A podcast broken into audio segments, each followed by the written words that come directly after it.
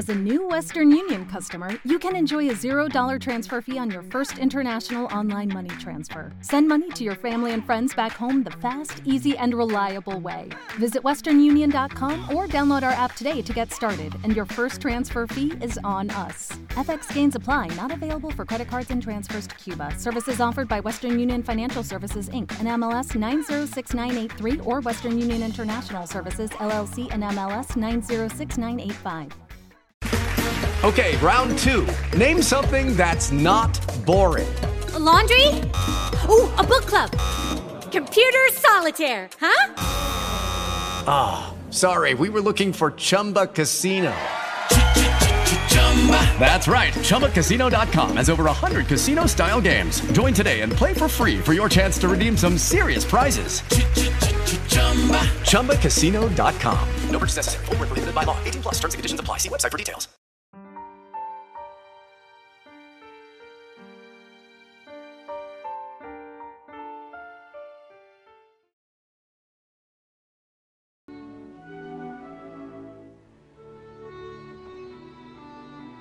En un país muy lejano, hace ya mucho tiempo, vivían un rey y una reina.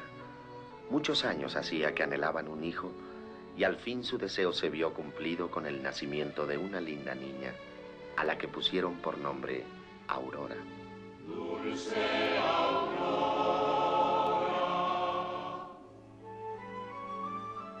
La llamaron así Desde tiempos inmemoriales se han narrado historias, e inclusive desde mucho antes que se inventara la escritura, cuando se usaba una mezcla de relato oral, gestos y expresiones. Las historias se han compartido en todas las culturas como un medio para entretener, educar o inculcar un sistema de valores morales, desde el arte rupestre, que puede haber servido como una forma de contar historias en culturas primitivas, la historia discurría entonces transmitiendo conocimiento y significado de la existencia humana a través del recuerdo, la representación de historias y la imaginación. Y en casos como el que conoceremos hoy, las historias también han sido usadas como instrumento para ganar una guerra. Bienvenidos a Interesante Historia. Los saluda Jacqueline Isa, creadora de este podcast y en esta ocasión conoceremos cómo la imaginación y la construcción de un personaje y una enfermedad ayudaron a los aliados a ganar la Segunda Guerra Mundial. In German's medieval Nuremberg, the marching, seething squash of Adolf Hitler's Nazi Congress comes to an end. Indem ich euch ihre Blicke mein Lebenskampf La Segunda Guerra Mundial fue el conflicto más grande y destructivo de toda la historia, en donde murieron 55 millones de personas en todo el mundo. Todo inició cuando Alemania invadió Polonia el 1 de septiembre de 1939, y como respuesta, Gran Bretaña y Francia le declararon la guerra a Alemania. Las fuerzas alemanas invadieron Europa Occidental en la primavera de 1949 y la Unión Soviética ocupó los estados bálticos en junio de 1940. Para el 10 de junio de ese año, Italia se sumó a la guerra junto a Alemania, y para el 31 de octubre, los nazis perdieron una batalla aérea contra Inglaterra, conocida como la Batalla de Gran Bretaña. Al año siguiente, la Unión Soviética fue invadida por los alemanes y sus aliados, violando el pacto alemán-soviético y también ocuparon los estados bálticos. En esta etapa, el soviético Joseph Stalin fue un líder principal de las naciones aliadas. El 6 de diciembre de 1941, las tropas soviéticas lanzaron una importante contraofensiva, ya que días atrás los alemanes habían ingresado a la Unión Soviética. Luego, al día siguiente, el 7 de diciembre, Japón bombardeó Pearl Harbor en Hawái, lo que hizo que Estados Unidos entrara a la guerra en alianza con Gran Bretaña y la Unión Soviética. Entre 1942 y 1945, las fuerzas aéreas aliadas bombardearon sistemáticamente ciudades y plantas industriales de todo el Reich, por lo que en 1945 una buena parte de Alemania ya se había reducido a escombros. El 6 de junio de 1944, conocido como el Día D, más de 150.000 soldados aliados desembarcaron en Francia, que fue liberada a fines de agosto. Las primeras tropas estadounidenses cruzaron hasta Alemania un mes después que las tropas soviéticas cruzaran la frontera este. El 12 de enero de 1945, los soviéticos liberaron a Polonia Occidental y obligaron a Hungría, que era aliada del eje, a rendirse. Para el 16 de abril, una ofensiva final soviética permitió que las fuerzas aliadas cercaran Berlín, y el 30, mientras los soviéticos avanzaban hacia la Cancillería del Reich, Hitler se suicidó. El 7 de mayo, Alemania se rindió incondicionalmente ante los aliados occidentales en Reims y el 9 ante los soviéticos en Berlín. La guerra en el Pacífico acabó en agosto, justo después de que Estados Unidos lanzara bombas atómicas en las ciudades japonesas de Hiroshima y Nagasaki, donde murieron 120.000 civiles. Después, los japoneses se rindieron formalmente el 2 de septiembre.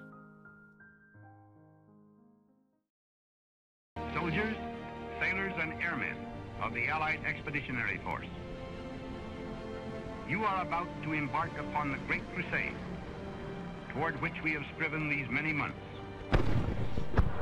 The eyes of the world are upon you. The hopes and prayers of liberty-loving people everywhere march with you. Una de las tantas operaciones militares que permitió que los aliados ganaran la guerra fue la que se llamó carne picada o mincemeat por su nombre en inglés. En la primavera de 1943 se iba a llevar a cabo el desembarco de las fuerzas aliadas en Europa, esto gracias a la orden de Dwight Eisenhower y Winston Churchill. Ellos pensaban que Sicilia sería un punto estratégico para ingresar en el continente, ya que el general alemán Erwin Rommel había sido derrotado en el norte de África, y en esa zona se habían establecido numerosas bases de operaciones. Por eso se decidió que llevarían a cabo previamente una maniobra de engaño, la Operación Carne Picada, con la que pretendían convencer al alto mando alemán de que el desembarco del grueso de la Fuerza Naval Aliada se realizaría en Cerdeña y en las playas griegas de Kalamata en vez de Sicilia.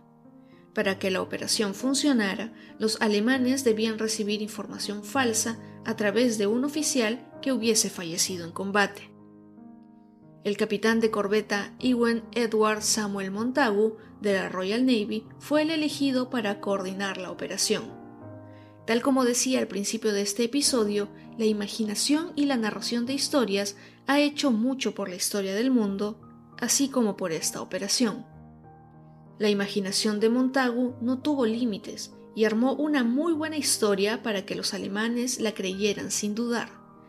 En primer lugar, creó la falsa identidad de un oficial británico, miembro del cuartel general de operaciones combinadas, que supuestamente era el enlace secreto entre el Estado Mayor inglés y el comandante de las fuerzas aliadas en el norte de África, el general Alexander. Montagu le puso de nombre William Martin, que era un nombre bastante frecuente en la Marina Real. En el maletín del comandante Martin se introdujo una misiva en la que de forma expresa se mencionaba a Cerdeña como un punto de desembarco a realizar de forma inmediata. Y ahora lo que tocaba era que esta información llegara a manos de los enemigos. Para esto, Montagu se asesoró con el patólogo Sir Bernard Spilbury y este a su vez consultó con el doctor Burgess, jefe del Servicio Forense de Londres quienes deberían encontrar el cadáver de un hombre joven que hubiese fallecido a consecuencia de una neumonía y que además tuviese un derrame pleural asociado. De esta manera, si los enemigos le hacían una autopsia, encontrarían líquido en sus pulmones y llegarían a la conclusión de que se había ahogado al caer al mar. Además, para reforzar la identidad del comandante Martin, en el maletín los enemigos encontrarían información personal, como que tenía una novia llamada Pamela, que era una funcionaria del MI5 y un número de cartilla de identidad. También tendría fotos, un juego de llaves, cartas y documentos que hacía que la identidad del comandante fuera realmente creíble. Una vez que los médicos encontraron el cadáver con las características necesarias y se lograran las autorizaciones para usarlo, fue vestido con el uniforme de los Royal Marines, introducido en un contenedor sellado con hielo seco para conservarlo y se le trasladó a Holy Lock en Escocia, donde se embarcó en un submarino británico. El 19 de abril de 1943, el submarino partió con rumbo a la isla de Malta. Ese fue el inicio de la operación carne picada. Pero no todo fue tan simple. Lo siguiente era definir y decidir dónde se dejaría el cuerpo del comandante Martin, por lo que después de muchas deliberaciones se optó por depositarlo en aguas españolas, que aunque en teoría eran tierras neutrales, los aliados sabían que Franco simpatizaba con el eje, así que era muy probable que les avisaran del descubrimiento. El cuerpo fue dejado a una milla del sur de Huelva con un chaleco salvavidas y le esposaron el maletín a la muñeca de una mano. También dejaron un bote salvavidas de las fuerzas británicas para dar la impresión de que se había producido un accidente de aviación. Lo que quedaba a partir de ahora era cruzar los dedos y esperar que la operación y el engaño funcionara. El cuerpo fue descubierto tres horas después por el pescador José Antonio Rey María, de Punta Umbría, en la playa del Portal. Después de reponerse del susto por haber encontrado un cuerpo flotando en el agua, lo recogió e informó a las autoridades. Estos realizaron la autopsia y concluyeron que el militar británico había fallecido por ahogamiento y que el cuerpo debía llevar unos tres o cuatro días en el agua. Los españoles supusieron que el avión de Martin había caído cerca del estrecho de Gibraltar, pero algo que tal vez Montagu y sus asesores no tomaron en cuenta fue que el cadáver sería encontrado sin mordeduras de peces, lo cual llamó mucho la atención de los españoles. Este pequeño detalle estuvo a punto de tirar por la borda la operación carne picada. El 14 de mayo, las autoridades españolas entregaron al agregado naval británico el maletín que iba esposado al comandante fallecido, asegurando que estaba tal y como lo encontraron.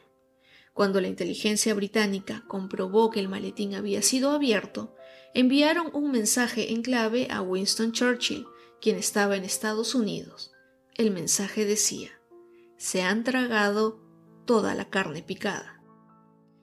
Lo que pasó fue que después de encontrar al supuesto comandante británico, los españoles informaron a los espías alemanes, quienes abrieron el maletín y fotografiaron el contenido.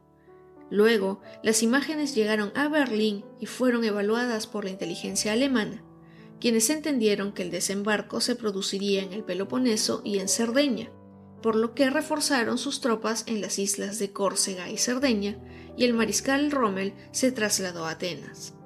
Gracias a esta operación, los aliados pudieron desembarcar en el sur de Sicilia, en la Operación Husky, con una resistencia de prácticamente cero personas.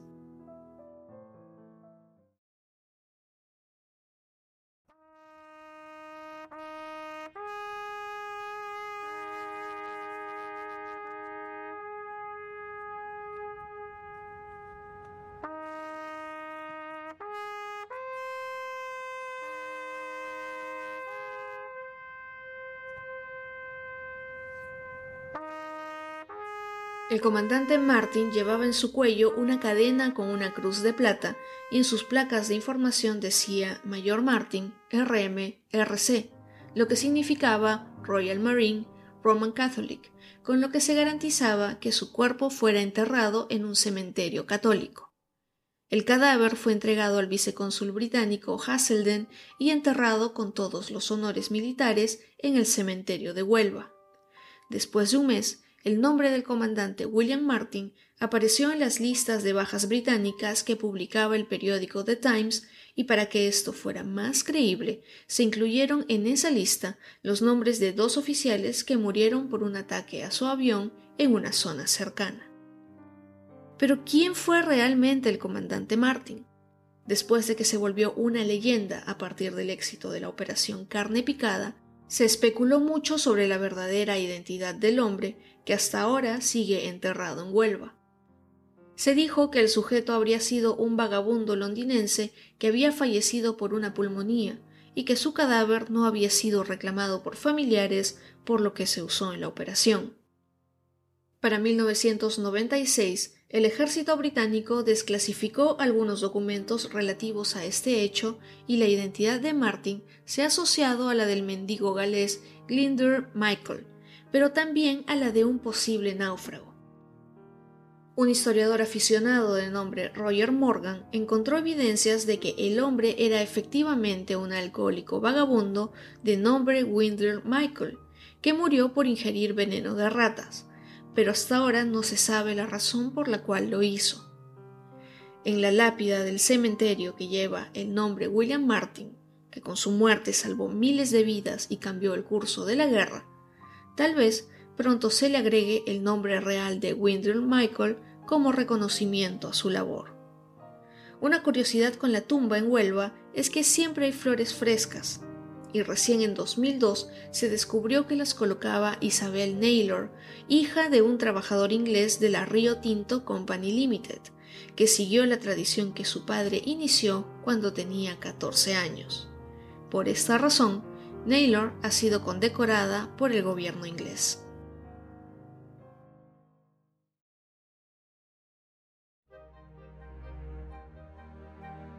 Esto fue Interesante Historia, un podcast creado y producido por mí, Jacqueline Isa. Cada semana conoceremos algo nuevo de la historia y lo que la hace tan interesante. Para contenido adicional pueden visitar arroba interesante historia en Instagram y Facebook. Este podcast está disponible en Spotify, YouTube, Apple Podcast y donde sea que disfrutes tus programas favoritos. Recuerda suscribirte en las plataformas y si lo escuchas desde YouTube, darle like y activar la campanita para que se recomiende a muchas personas. Interesante historia regresa con más la próxima semana. Hello, it is Ryan, and we could all use an extra bright spot in our day, couldn't we? Just to make up for things like sitting in traffic, doing the dishes, counting your steps, you know, all the mundane stuff. That is why I'm such a big fan of Chumba Casino. Chumba Casino has all your favorite social casino style games that you can play for free anytime, anywhere with daily bonuses. That should brighten your day a little. Actually, a lot. So sign up now at chumbacasino.com. That's chumbacasino.com. No purchase necessary. BDW, void were prohibited by law. See terms and conditions 18 plus. O'Reilly Auto Parts puede ayudarte a encontrar un taller mecánico cerca de ti. Para más información, llama a tu tienda O'Reilly Auto Parts o visita o'ReillyAuto.com. Oh, oh, oh,